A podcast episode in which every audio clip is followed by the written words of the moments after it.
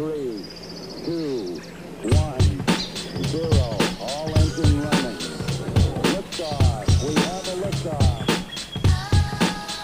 売新聞ポッドキャスト新聞記者ここだけの話こんにちは読売新聞の山根修太です、えー今日は世界経済フォーラムの年次総会いわゆるダボス会議について取り上げます、えー世界中から政府関係者や経営者いわゆるパワーエリートと言われるような人たちが一堂に会するこのダボス会議ですが、えー今年は1月15日から19日までの5日間スイス東部のリゾート地ダボスで開催されましたえー今日は現地を取材したパリ支局の柳田真紀子記者と回線がつながっています。柳田記者よろしくお願いします。よろしくお願いします。はい、お願いします。えー昨年もですね、このダボス会議については、ポッドキャストで取り上げたんですけれども、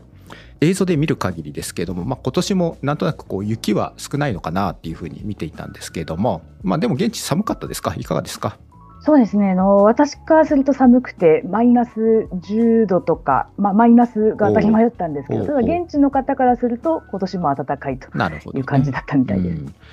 柳田さんは初めてですか？ダボス会議の取材は。そうですね、ダボス会議は全く初めての取材でした。あそうです。どうですか？初めて取材してみたこのダボス会議の印象というのは。そうですね。あの、やはり政治関係の方と、それから経済界の方があれだけ一堂に会して議論をするという場はなかなかないので、私はあの非常にフラットな雰囲気。うん。その立場とか国に関係なくフラットに議論をしている場というオープンな感じに私はすごく、はい、印象あの良い印象を受けました。なるほどね。ちなみにこれ日本国内の報道ですけどもそのダボス会議の期間中っていうのはあの界隈のホテルの値段が10倍ぐらいになるっていうふうに伺ったんですけどもどうなんですか？その柳田さんはそのダボスからちょっと離れたところに宿泊とかしたんじゃないですか？そしたらなかなかこう中心部では宿泊できないですよね。そうですねあのもうそもそもあのやはり首脳とかもたくさん来るのでもうダボスはホテルが完全に埋まってしまうっていうこともあって、であとまあ値段もとてもちょっとはっきり手が出ないということで私はあの、はい、車で30分ぐらいの、えークロスターズという町に泊まっていました。でそこから泊まって、まあ、通勤を5日間する方もたくさんいましたね。まあね特に今のこの円安だったらその、まあ、10倍になる前の値段でもまあもう日本人じゃなかなか手が出なさそうですもんね。そうですね。やはり私も普段パリに生活しているのでその為替差というものは非常に実感するところなんですけれども、まあ、ちょっと水を1本買うのでもなかなかビクビク値段をよく確認しながら買うみたいな状況では正直ありうん。じゃあまあそのダボス会議のねあのまあ本題に入っていこうと思うんですけども、まあ、今年のダボス会議のまあ主題っていうんですか？テーマっていうんですか？どういったテーマだったんですか？今年は信頼の再構築へというテーマだったんですけれども、まあ、うん信頼といっても、まあ、非常にいろんなあの側面があって例えば国家間の信頼であるとか国と企業の信頼あるいは人と人同士の信頼とか、まあ、いろんなえーテーマに関してその信頼という切り口で議論していこうということで、えー200ぐらいセッションが展開されていたのが今回の会議です。ウクライナでの戦争であったりイスラエル・パレスチナの紛争もあってですね、まあ、今年もですが、えー戦争や紛争っていうのが大きな、えーテーマ議題だったと思うんですけども、ね、戦争というテーマで言えば、やはり一番あの人を集めたのは、間違いなくウクライナの、えーゼレンスキー大統領の登場だったと思います。1000人ぐらい入る、まあ、総会場っていうんですかね、皆さんが入れる大きいホールがあるんですけれども、そこが、まあ、満員になって、演説の最後は、まあ、スタンディングオベーションになるような熱気のある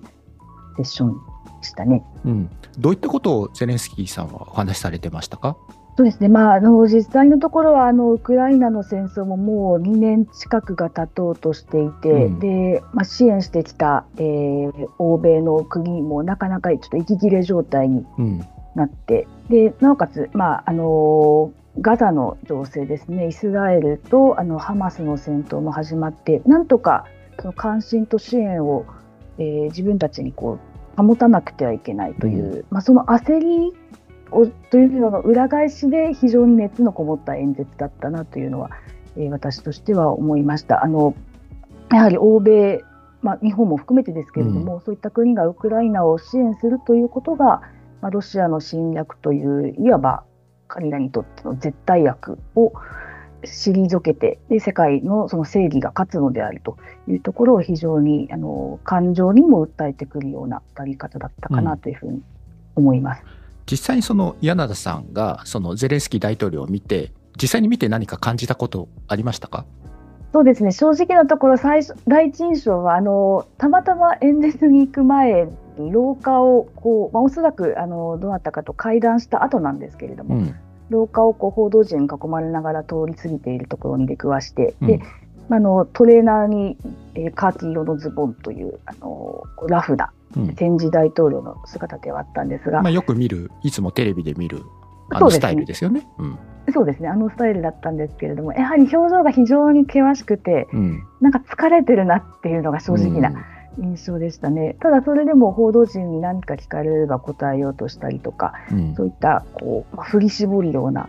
努力というのは何か見られるような感じがしました。なるほどね。これ他のセッションだったと思うんですけども、これポーランドの、まあ、ドゥーダ大統領でしたけれども、まあ、その率直にですね、まあ、戦争疲れ、まあ、支援疲れはあるということもおっしゃっていて、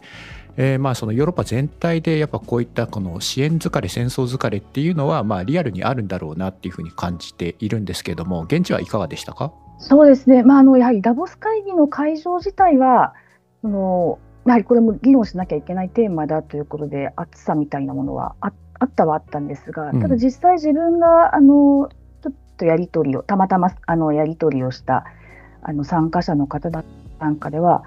あゼレンスキーさん来るんですねっていうような方も中にはいらしたりしてそれはなんか知らなかったってことですか、そうですね。知らなかったりとか、うん。あと来るというのは知ってても特に演説をいつするかまで時間までは把握してなかったりとかうん。いうことがちょこちょこあったので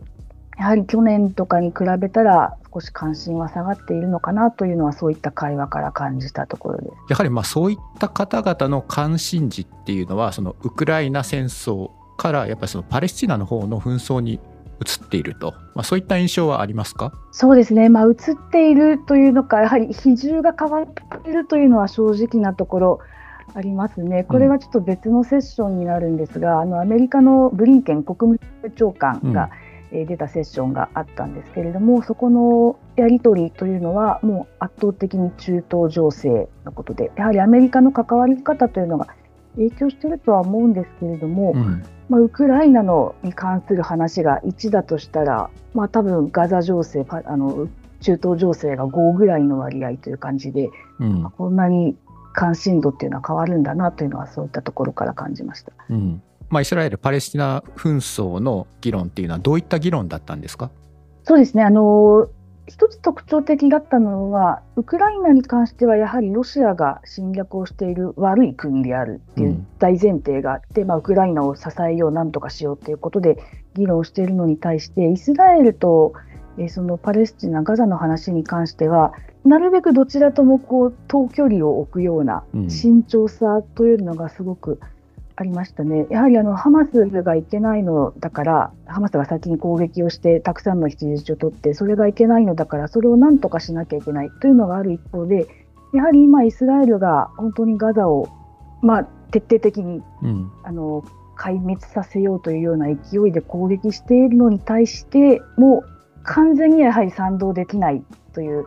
そういう部分もあって、こう非常にあのどちらにも完全には組みしきれない、してはいけないというような、何かもどかしたみたいなものというのはうんありましたね。まあ、確かにちょっと私も見ていたんですけど、まあ、セッションの中で、まあ、セッションのそのテーマがですね、まあ、中東紛争の落としどころはどこかとかね、まあ、終着点はどこかみたいなその表題のセッションとかもありましたけども、まあ、そういった、えーまあ落としどころ探っているっていうような雰囲気はあるんですかね。そうですね、やはりあの自分、パリに住んでて、改めて思うんですけど、やはりあの、まあ、パレスチナ系の人を含むうん。アラブの人というのもたくさん、あのヨーロッパにはいますし、もちろんイスラエルの国籍を持っている、まあ、ユダヤ系の人もたくさんいる中で、これがいかに根深い問題かっていうのは、皆さんもう肌感覚でよく分かってるんですよね。だから落としどころを探さなきゃいけないさ探すのがとても難しいのは分かってるんだけれども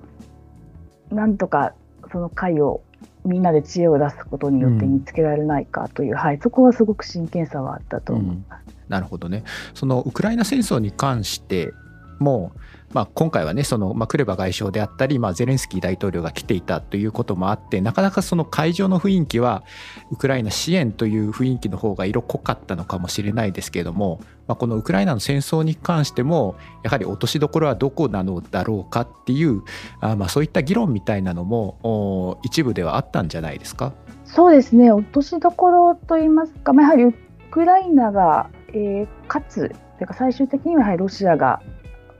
負けるというかですね、うん。根負けするというか、うん。そこの状態に持っていくにはどうしたらいいかという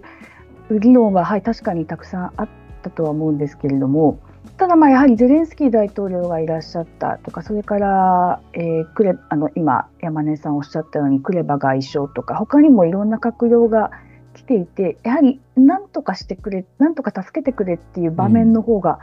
多かったのかなというのは、ちょっと印象としてはあります、なるほどねウ。クライナに関しては。はいまあ、このダボス会議っていうのはその表で我々が見えている、まあ、いわゆるまあセッションばかりがまあ注目が集まりますけれども、まあ、世界中から政府首脳であったり、まあ、政府関係者が来ていると、まあ、当然軍の関係者も来ていると、まあ、そういった中で、まあ、裏で何が話し合われたんだろうか裏でどういったまあ合意があったんだろうかっていうのもまあ一つ気になるところかなっていうふうには思いますけれども、まあ、そのゼレンスキーさんのその険しい表情っていうのを察するとですね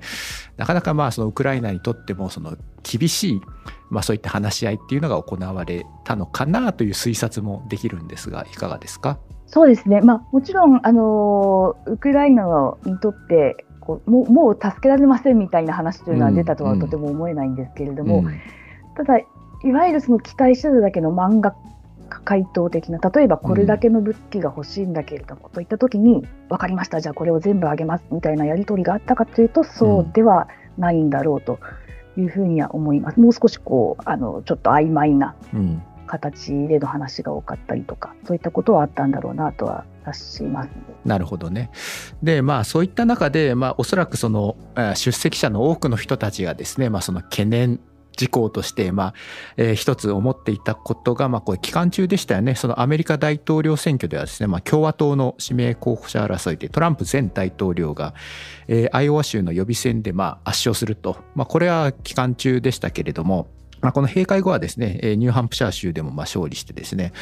まあ、トランプ氏がまあ共和党の指名候補争いでまあ今非常にまあ優位な立場にいると、まあ、このままいくとですねまあ候補者になるんではないかということですけども、まあ、最近ですねまあ日本でもよく聞くようになっているんですが、まあ、いわゆるもしトラってやつですよね。そのもしもトランプ大統領に返り咲いたらと、えーそういう状況ですけれども、まあ、この世界情勢におけるまあウクライナでもそうですし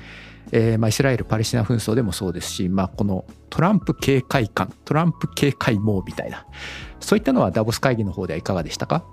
そうですね、その今出たモシトラは、うん。ほとんど通奏低音のようなものだったと言っていいんじゃないかと思います。うん。そのそれこそ表に出てくるセッションでトランプさんがもし返り咲いたらとかそういったテーマをあえて掲げるようなものはほとんどなかったんですけれども、いろんなセッションでこう議論していく中でじゃあトランプさんが来たらどうなるかっていう論点が挟み込まれるというのはたくさん見てきましたね。うんでもちろんそれは、はい、ウクライナに関してもそうですし、えーガザあの、イスラエル、中東情勢に関しても、やはりトランプ大統領大統領在任時にの、えーイスラエルの首都を、えーエルサレム、まあうんそのユダヤ人にとって聖地であるところにアメリカとしては承認するといったような、まあ、かなりあのそれまでの国際的な観光認識とは違うことをやったりしたという、うん。えー経歴があるので、そういったこともこう皆さん頭の中に蘇らせながら議論しているんだなという雰囲気はすごくありました。具体的に取材していてトランプという名前を聞くようなケースみたいなのはありましたか？そうですね、はい、いくつかありました。あの例えばあの選挙、今年はあの世界各地で選挙がたくさんあるんですけれども、うん。えーまあそでまあ、締めがアメリカの大統領選、11月11に月行われるものに、ねうん。はい、なるんですが、まあ、それをた、まあ、例えば今年選挙がいっぱいあるけれども、例えばアメリカ大統領選で実際トランプがなったらっていうような表現をすることで議論をする場というのは、はい、たくさんありました。なんていうか、半ばちょっとモシトラを超えてかなりやはりトランプ大統領がもう一回出てくるという現実性が高い、うん。可能性が高いっていうのを前提にした議論がかなり多いなという印象を受けました。うん、そういった中でまあ取材していた人たちはその、まあ、トランプ大統領になったらっていうとちょっと話が飛躍しすぎかもしれないですけどもそういったことを想定して彼らはどういった話をしていましたか、そうですね。あのやはりダボス会議という場自体がもともとヨーロッパ、うん。まあ、ダボス自体スイスです。ヨーロッパで始まってヨーロッパを中心に、まあ、だんだん広がっていった会議なのでかなり欧州の目線というのが強いんですけれどもそれでなおかつ私もあの政治とか外交関係の議論を見ることが多かったのでその前提でお話しするとやはりトランプ大統領が来るともう一度欧州はもう無視される。うん。特に安全保障面では非常に、えー厄介なことをふっかけられるっていうような恐怖感、ほとんど恐怖感ですね。そういったものを前提に話しているようなことが多かったと思います。あの先ほど話してたウクライナの関係でもやはりアメリカがたくさん今あの軍事的にもえーいろんな支援をしているからなんとか支えられてるのが、うん。一気にもう手を引かれるともうヨーロッパだけじゃ支えきれない。どうしてくれるんだっていう、まあ、そこがかなりもうあの家庭の話ではなくて現実の問題として考えなきゃいけないという形で議論してるケースが、はい、よくありましたね。なるほどねでもなんかそうやって話を聞くと世界経済フォーラムですけどもなんとなくね世界軍事フォーラムのようなね今日そんな感じもしないでもないなっていうふうに思っちゃいますけどもね。そうですね、まあ、あの私自身がどうしてもあの経済というよりかはあの政治とかあの、うん安全保障の方を取材してるパターンが多いというそのせいは多分にあるとは思うんですけどただやはり経済と安全保障というのは切っても切り離せないものだということも議論の前提としてあると思います。まあ、うんウクライナで言えば、まあ、そ少し逆にゼレンスキー大統領の方が、えーちゃんとウクライナのでの経済を活性化させて、うん。あの働き口を作ることで今国外にいる人戻ってこられるんだから、まあ、戦争は続いているけれども復興支援にも力を入れてほしいというまさに経済分野の話をするようなこともありましたし中東でもやはりあの辺の情勢がガタつくということは端的に言えば石油のマーケットにも非常に影響してそれはもう世界の経済に関わることですからそういった経済的なファクターというのも頭に入れながら政治軍事の話というのもしていたのかなというふうに思います。なんかゼレンスキー大統領はあの JP モルガン・チェイスのなんかダイモン CEO と何か話をしたみたいなニュースもちらっと見たんですけども、まあ、そういった意味でもやっぱその、まあ、ウクライナの経済をどうするかっていうのはそのゼレンスキー大統領にとっても今非常に大きなまあ課題感なのかなっていうふうな気はしてましたけどもね。ニュースを見ていて。そうですね。あの世界経済フォーラムの場なのでそういった企業の方たちもたくさん集まってくるので、そこを最大限活用しようということはゼレンスキー大統領としても考えてたんだと思います。財政支援をするだけではなくて、はいまあ、民間企業を支援するというところですね。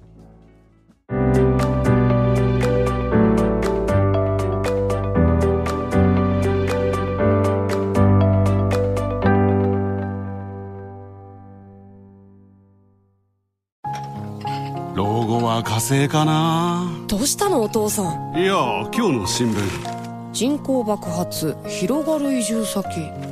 私だったらハワイかな。無難だな。新聞がある。話題がある。お試し読売新聞。ネットで簡単。まずは無料で。それで、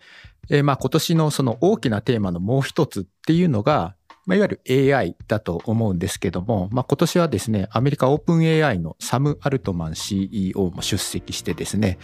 まあ、この AI の議論も注目を集めましたけども、この議論については、そうですね、もう AI はあのトランプ大統領と並んでやはり非常に大きなテーマというか、あのある意味表では一番目立ったテーマと言ってよかったかもしれませんね。本当に AI という名前をつけたセッションがものすごくたくさんあって、こう同じ時間帯に AI をテーマにしたものが2つ3つあるようなこともざらにあるという感じで人気というか関心度の高さというのはすごく感じました。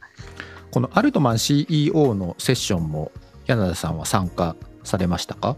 そうですね、はい、あのゼレンスキー大統領とかが演説したのと同じ会場でアルトマンさんが登場するセッションというのがあったんですけれども、その時もまあ満員で、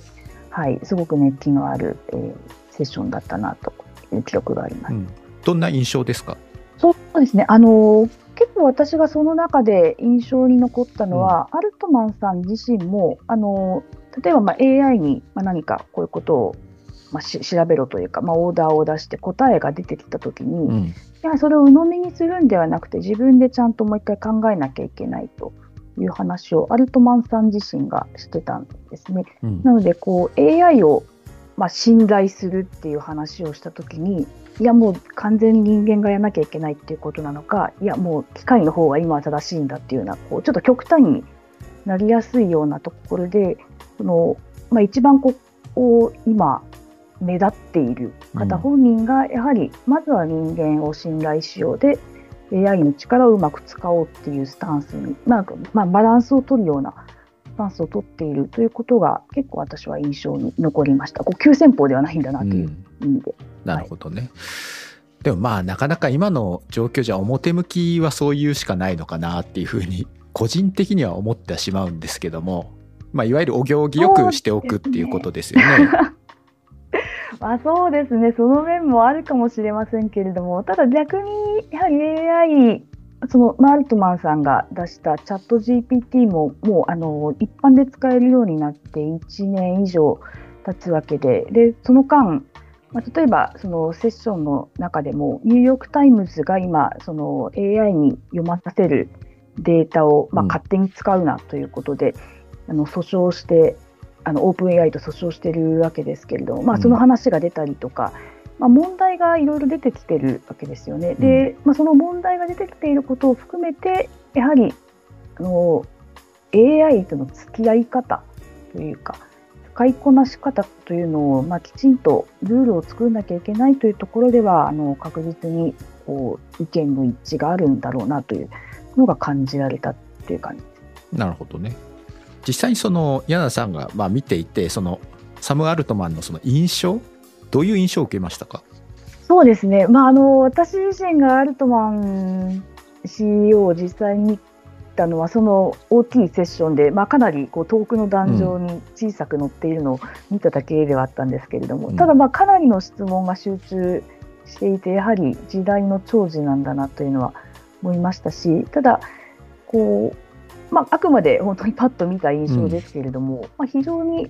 フランクな感じの方ですよね。うん。なんていうか、いわゆる世界経済フォーラムという場に来そうな、こう、ちょっと威厳があるというか、うん。偉そうなな感じの方といいわゆるまあうとはまだ、マッチョなはい。パワーエリートな感じではないということですかね。その質問に対してまあよどん言いよどんだりとか、まあ、そういったこととかはなかったですか？そうですね、あまり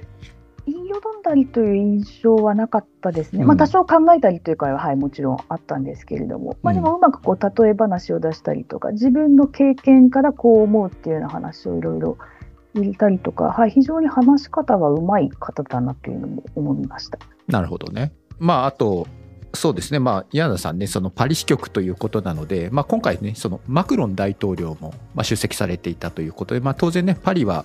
えー今年はオリンピックもありますし、まあ、そういったこう PR をする年なのかなというふうに思うんですよね、そのフランスという国自体もですね。マクロン大統領、いかがでしたか？そうですね、はい、あの今、えー山根さんおっしゃった通り、まさにマクロン大統領はフランスを PR するために来たと、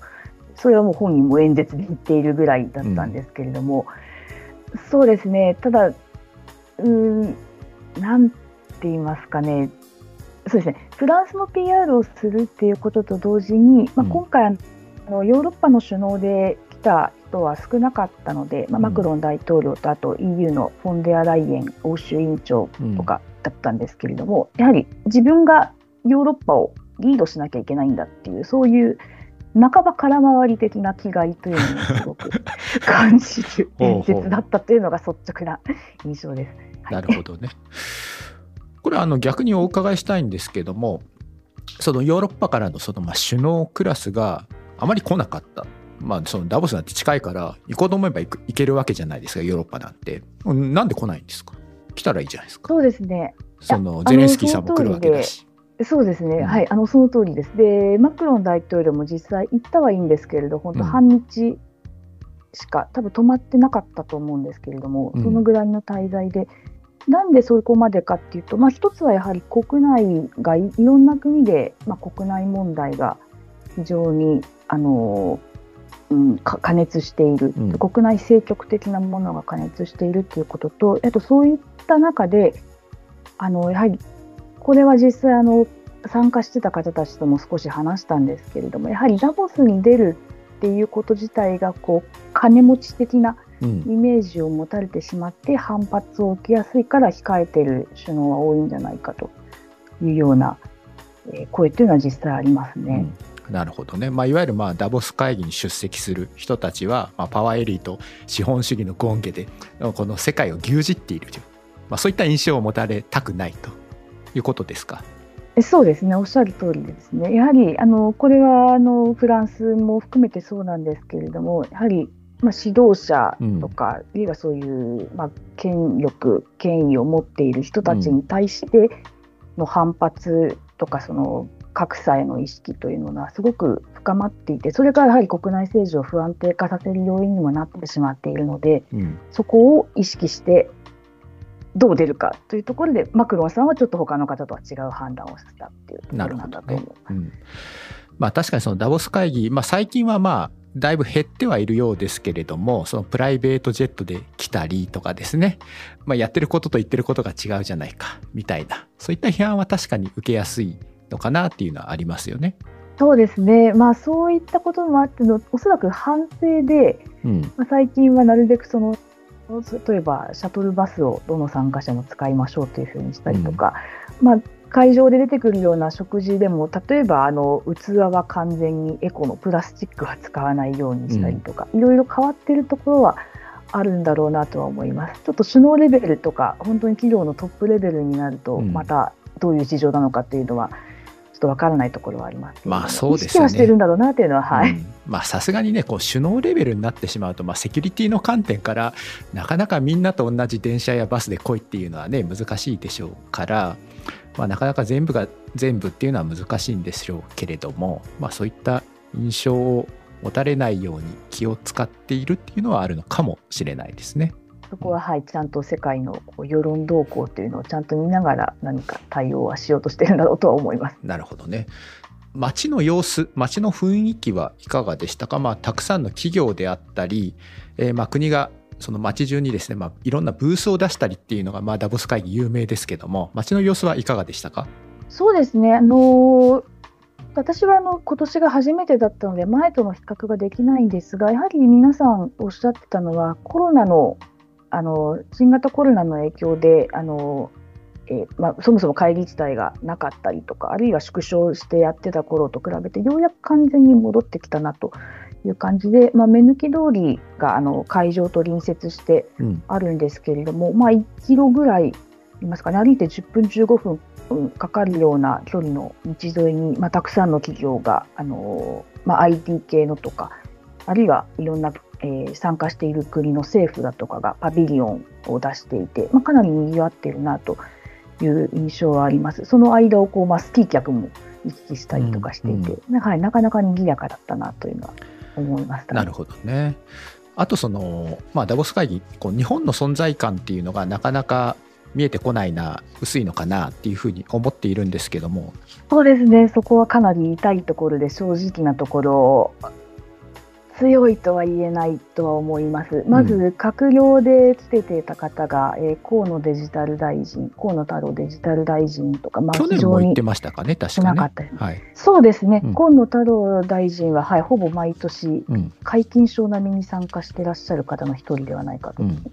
閣僚も、はい、少ないですし、企業の方も、やはりまだまだその、まあ、今、ダボス会議ってかなりその若い企業、スタートアップ系の支援なんかもやるようになあの後押しもするようになってるんですけれども、うん。まだやはり日本はそういうところからの出席者が少なくて、いわゆるあの伝統的な大企業からの、まあ、ちょっと年配の方がうん。多いので、そういった若い方をもっと増やさなきゃいけないんじゃないかっていうような意見を耳にすることもありました。行ったらいいのにねって思うんですけどもね。まあ、なかなかそうですこねの円安状況じゃお金がかかるからあれなんですかね。難しいんですかね。一つあるとは思いますね。やはりヨーロッパまで行くのが大変であるということと、まあ、やはり語学の面でどうしても議論が全部英語なので、うん。まあ、そこをもう今全然ものともしない方もたくさんいらっしゃるとは思うんですけれども、ちょうんっとそこで躊躇してしまうというような方はひょっとしたらいるのかもしれませんが、うん。ただやはりあの出てたその中でも出てきたスタートアップの会社の方と、まあ、たまたまお話しする機会があったんですけれどもやはりそれをこう超えてでも来る価値のある場で自分のビジネスをつなげるあうん。広げるような議論もできたっていうふうにおっしゃってたので、まあ、うんもっとかの関心を持たれていいんではないかなと思います。うん、そうですね。その、まあ、企業側からすれば、まあ、この議論というよりかは、まあ、その裏の方でですね商談もたくさん行われているようなのでそこで商談が決まってしまうケースとかも多いようなんでですね、まあ、そういったこうビジネスチャンスをつかむっていう意味でも、まあ、ダボス会議っていうのは一つの、おまあ、ツールなのかなっていうふうに思ってはいるんですけれども。そうですね、それこそあの私が先ほどお話ししたような、まあ、あのやり取りをする中で、まあ、こんな協力ができたらいいねと、それはあの本当にいろんな企業の方がなさってたんだと思います。で、まあ、かこう明確に、じゃあこれをいくらでやりましょうみたいな話にはならなくても、例えばこんな共通点があるから、将来こんなプロジェクトができるんじゃないかみたいな話をして、まあ、その後帰ってからまたいろいろやり取りをしてっていう例はたくさんあると思うので、まあそういうこうまあ、やっぱりフラットに話すことで可能性を広げていく場面というのはとても多いと思うので、そういう意味で、はい、私としては非常にポジティブな場だという印象を受けました。なるほどね。最後にお伺いしたいんですけども、まあ、今年のダボス会議の議題はですね、まあ、信頼の再構築だったということですが、まあ、今回の議論をお通じてですねこの信頼の再構築っていうのに、まあ、一歩でも踏み出せたのかな。どうでしょうかね。そこら辺の感想みたいなのを伺ってもいいですか？そうですね、なかなか厳しい質問かなと思うんですけれども、そうですね、まあ、もちろんこの1回の会議でそれができたかというと、うん。えーまあ、正直難しいといった方が、えーあの正直なんだとは思います。何かそただのきっかけであったり、そのはい。小さな種であったりみたいな、そういったのはいかがですか、そうですね、まあ、ただやはりあのいろいろな物事を決めるうん役割にある人たちというのが、そのいろんなそのこうなんていうんですね分断をするのではなくてその垣根を越えて信頼というものを作らなくてはいけないと。うんでまたその信頼というのも、まあ、個人と個人とはまたちょっと違ってまあある意味ごまかしごまかし的なものも含めて、でもトラブルを起こさないっていうようなことも含めてやはりそれが今の世界の中では大切なんだということを共有できたというのはとても大きいんではないでしょうか。あのいろいろな場面であの意識をそこまで今年のテーマはこれだからっていうのを意識しなくても信頼という言葉を口にされてた方はとても多かったと思うので、うんまあ、そういったことが、えー実際のこれからの行動にも反映されればと思いますし、まあ、私自身もそこをいうところを意識してこれからいろいろ取材、えーアウトプットしていかないとなと思ったところです。なるほどね。ただまあ一方でねそのまあウクライナとロシアは、まあ、ウクライナはその最後まで諦めないと負けないと。でまあイスラエルパレスチナに関しては、まあ、双方がですね和平はないというふうな話をしていると、まあ、非常にこの空虚さというかねその言葉の虚しさみたいなのも感じないでもないなっていうふうに私は思いましたけれども。まあなかなかね。うん、そこは、まあ、正直おっしゃる通りではありますね。ただ、そこで言葉は空虚だと言ってしまって何もしないのが一番よろしくないことでしょうし、まあ、その難しい状況の中でももうそのクリーンヒットな回ってもうなかなかないんだと思うんですよね、うんどんな事象でも。だからそれをちょっとでもこうこんがらかってるところの一部だけでも何か紐解くようなものっていうのをどうやったら見つけ出していけるかそれをいかに積み重ねていけるかという話だと思うのでうんそのためにも、えーとにかく話ができる人たち同士で話すということは、えー大切なんだと思いたいです。なるほど。わかりました。ありがとうございました。えーはい本日のゲストはあ、えーパリ支局の柳田真紀子記者でした。ありがとうございました。ありがとうございました。はい本日も最後までお聞きいただきありがとうございました。番組のフォロー高評価もよろしくお願いします。お相手は読売新聞の山西裕太でした。